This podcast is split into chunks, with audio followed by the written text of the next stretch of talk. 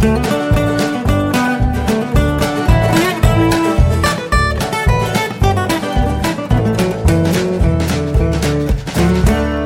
und herzlich willkommen zu Jörn Schars feinem Podcast, Episode 195. Ich bin Jörn Schaar und ihr seid es nicht.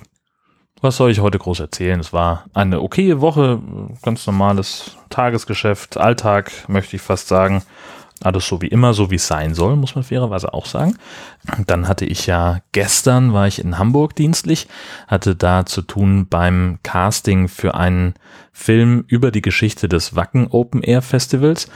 War jetzt wirtschaftlich nicht so der Knaller, also ich war halt echt, äh, von Husum nach Hamburg fährt man allein eine Strecke ungefähr zwei Stunden dann zwei Stunden vor Ort sein, anderthalb Stunden nochmal nachher den Text schreiben. Also ich sollte eine Online-Reportage darüber schreiben, ähm, die ich gerne verlinke, wenn sie online ist. Und dann auch wieder natürlich zwei Stunden zurückfahren. Also da war ich doch äh, ganz schön lange unterwegs, aber es hatte eben auch den Vorteil, den unschätzbaren, dass ich mal wieder Zeit hatte, mich mit Menschen zu treffen und zwar namentlich mit Nadine und Matze, die ich ähm, auch übers Podcasting kennengelernt habe.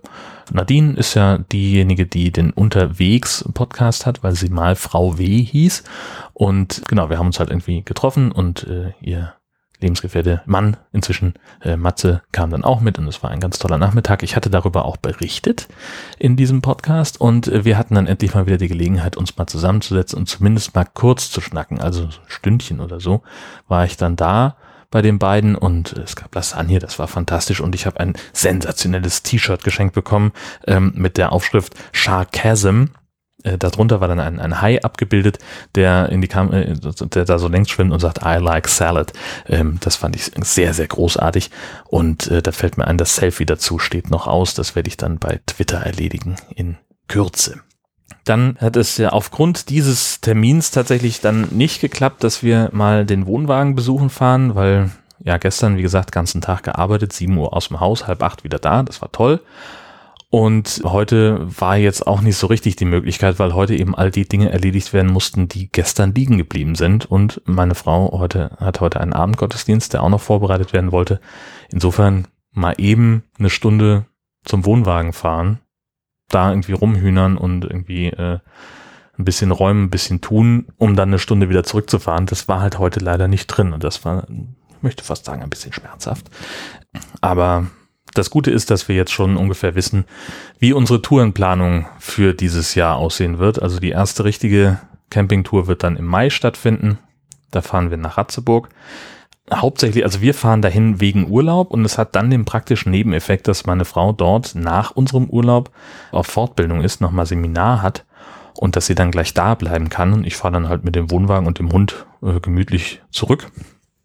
Und dann kriegen wir das auch alles zurecht. Und dann werden wir nach den Sommerferien irgendwann nochmal mutmaßlich zwei Wochen wegfahren. Das steht alles noch nicht so richtig fest. Ich hatte das ja schon mehrfach erwähnt, dass meine Frau im, zum 1.6. ihre, ihre neue Stelle antritt und da muss sie natürlich auch erstmal klären, wie das mit Urlaub haben dann aussieht. Das, wobei, das ist alles so ein bisschen, äh, das ist auch alles noch sehr, sehr spannend, weil sie ist ja im Prinzip da die Chefin. So, und jetzt könnte sie halt dann auch sagen, pff, mir doch egal. Ich bin ja zwar sechs Wochen weg, aber es kommt natürlich nicht so gut, äh, wenn sie gerade erst die Stelle angetreten hatte. Das muss sie jetzt für sich selber auch mal klarkriegen, aber das äh, sehen wir dann. Vielleicht schaffen wir auch drei Wochen und daran hängt dann so ein bisschen das Reiseziel. Denn also wenn es zwei Wochen werden, dann äh, fahren wir so Richtung Kopenhagen irgendwo, ähm, mal ein bisschen Dänemark. Wir sind zwar relativ regelmäßig alle zwei Jahre jetzt da gewesen, seitdem wir zusammen sind mindestens alle zwei Jahre. Aber wir haben halt immer nur so die eine Ecke gesehen. So, mein erster Dänemark-Aufenthalt war halt so Ringköping-Fjord. Das war irgendwie, ja, war okay. Aber wir haben da auch relativ wenig gesehen, gemacht. Und dann fahren wir mit äh, ihrer Familie immer so in den Bereich Löcken, Saltum. Und da kennen wir uns halt auch inzwischen ganz gut aus, haben da schon eine ganze Menge auch äh, unternommen, aber so den Rest von Dänemark, den kenne ich gar nicht vor allen Dingen nicht die Ostküste. Und schon gar nicht Kopenhagen, was immer als sehr, sehr schön beschrieben wird. Und deswegen möchte ich da gerne mal hin. Habe auch schon einen Campingplatz ausgesucht, nämlich Camping Charlottenlund vor. Das ist eine historische, eine historische Festungsanlage mit einem Ringwall und irgendwie so uralten äh, Artilleriehaubbitzen, die da auch wohl noch rumstehen. Da drin ist ein, ein kleiner Campingplatz, äh, wohl auch äh, dann relativ nah zum, zum Wasser und man kann da irgendwie, hinter dem Wall ist auch gleich ein Park oder sowas, was wohl laut Bewertungen dazu führt, dass es da auch mal äh, so ein bisschen, dass da auch mal fremde Leute über den Platz gehen, die sich diese Voranlage angucken wollen, weil sie denken, da wäre irgendwas. Tatsächlich ist dem wohl nicht so, aber da muss man halt drauf eingestellt sein dass einem mal äh, vielleicht der ein oder andere ein bisschen genauer ins Vorzelt guckt. Auch da gibt es entsprechende Warnungen. Ähm, das, da kann man ja mit umgehen, dann lässt man halt nichts rumliegen. Ähm, das ist ja kein, kein Problem. Ja, das ist die, die zwei Wochen Urlaub-Variante und so ein bisschen abenteuerlich würde es dann werden, wenn äh, meine Frau sich entschließt, drei Wochen Urlaub zu nehmen.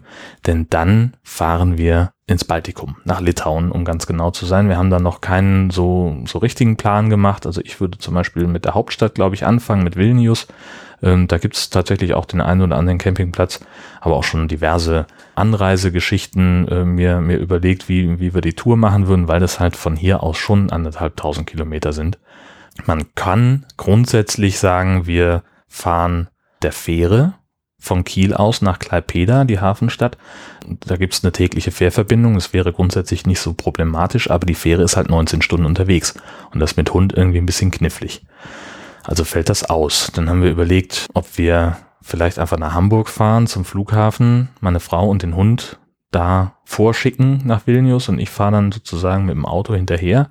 Das ist aber auch kacke, ähm, weil irgendwie Hund im Laderaum, wir sind dann ja auch diverse Stunden, die die, die Frau Hund da drin zubringen müsste. Das haben wir auch gesagt, finden wir irgendwie blöde.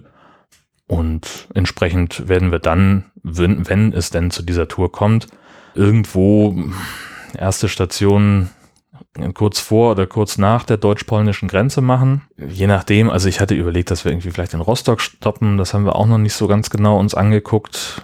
Das sind aber nur 300 Kilometer. Das ist eigentlich für die erste Etappe, finde ich, fast ein bisschen wenig.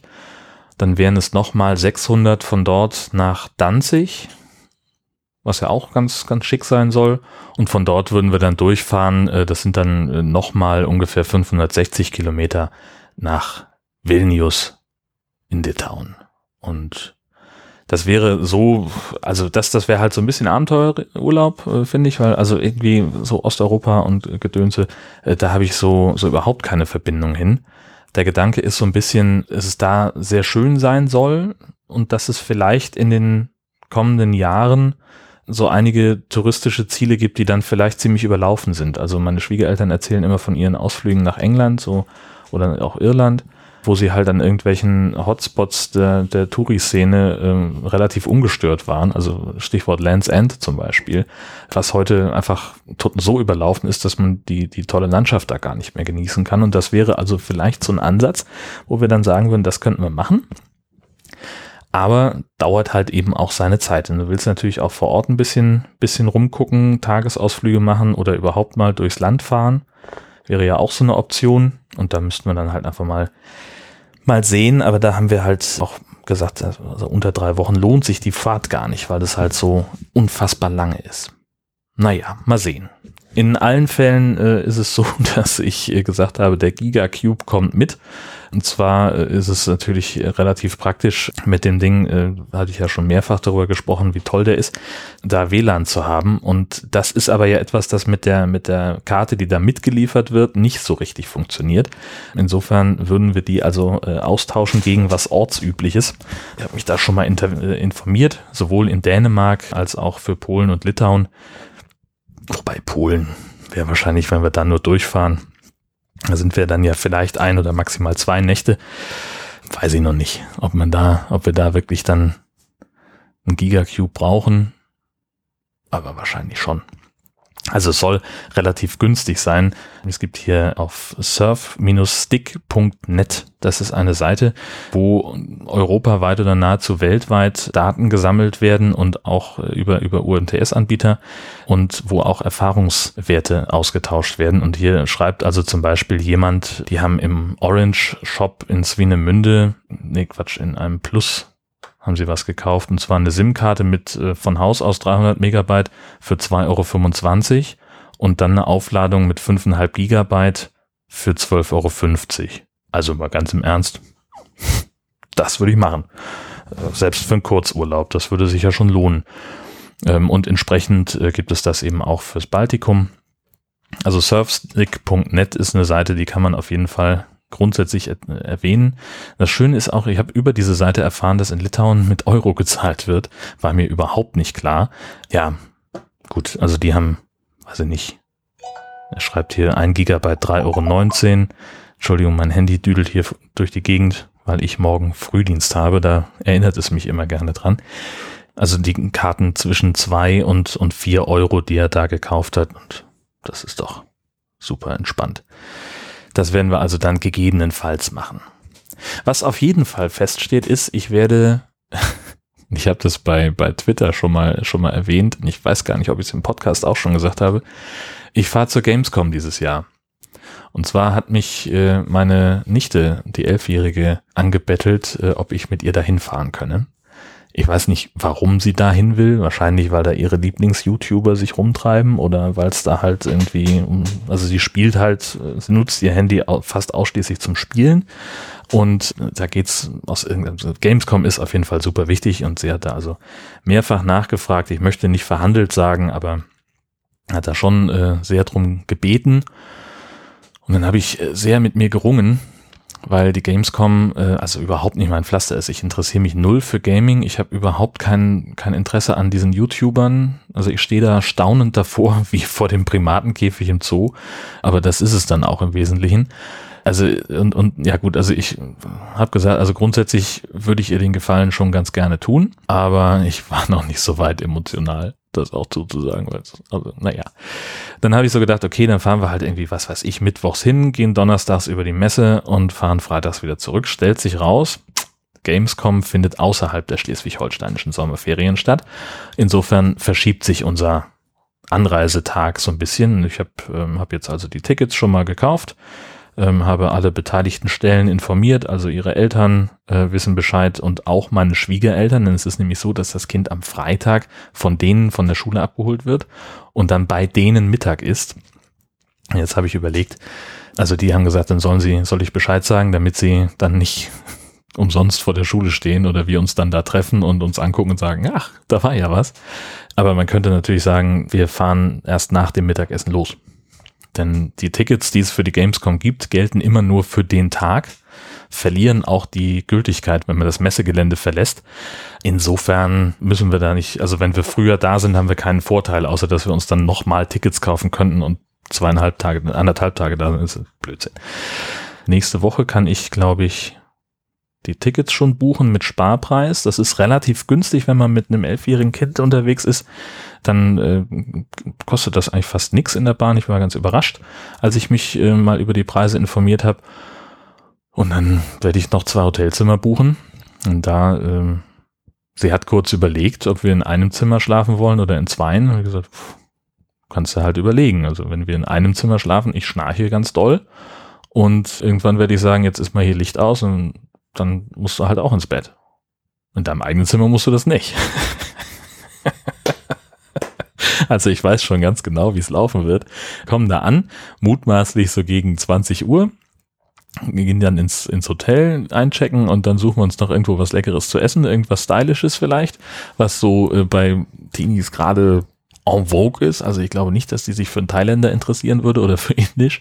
Äh, müssen wir halt mal gucken.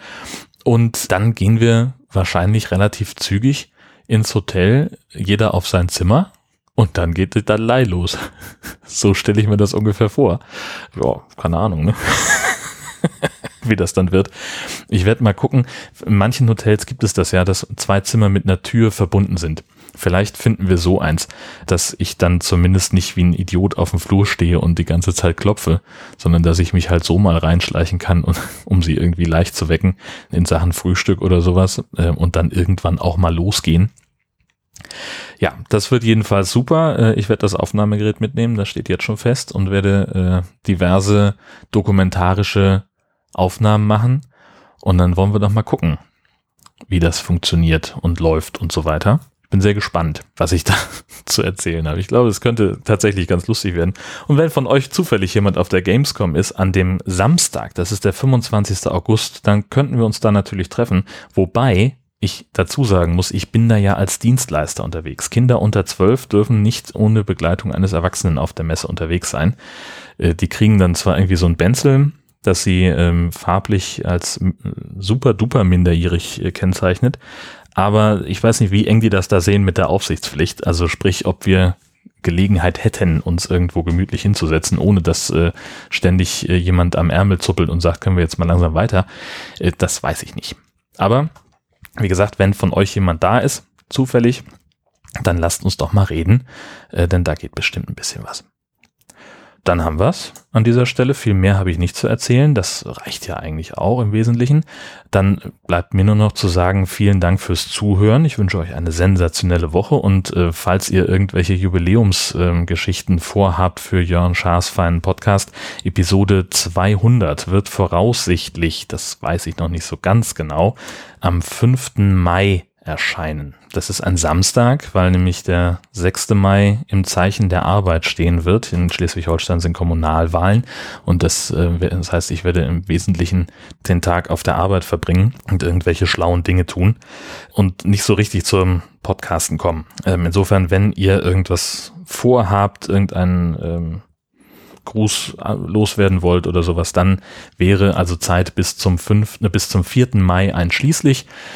Äh, das Ganze, also ihr findet sämtliche Kontaktdaten äh, auf der Homepage oder meldet mich einfach bei Twitter an. Nee, Moment, das sagt man anders, ist auch egal. Es wird von meiner Seite mutmaßlich nichts Weltbewegendes sein. Also so eine Chasilur-Aktion mache ich erstmal nicht mehr. Da, also ich habe nichts nicht vor, da irgendeine große Nummer draus zu machen, inhaltlich. Ähm, aber mit euren Audiokommentaren könnte es eine werden. Das ist die erste und einzige Bettelei um Audiokommentare zur Jubiläumsepisode. Ähm, und jetzt ist auch wirklich Schluss. Vielen Dank fürs Zuhören. Tschüss.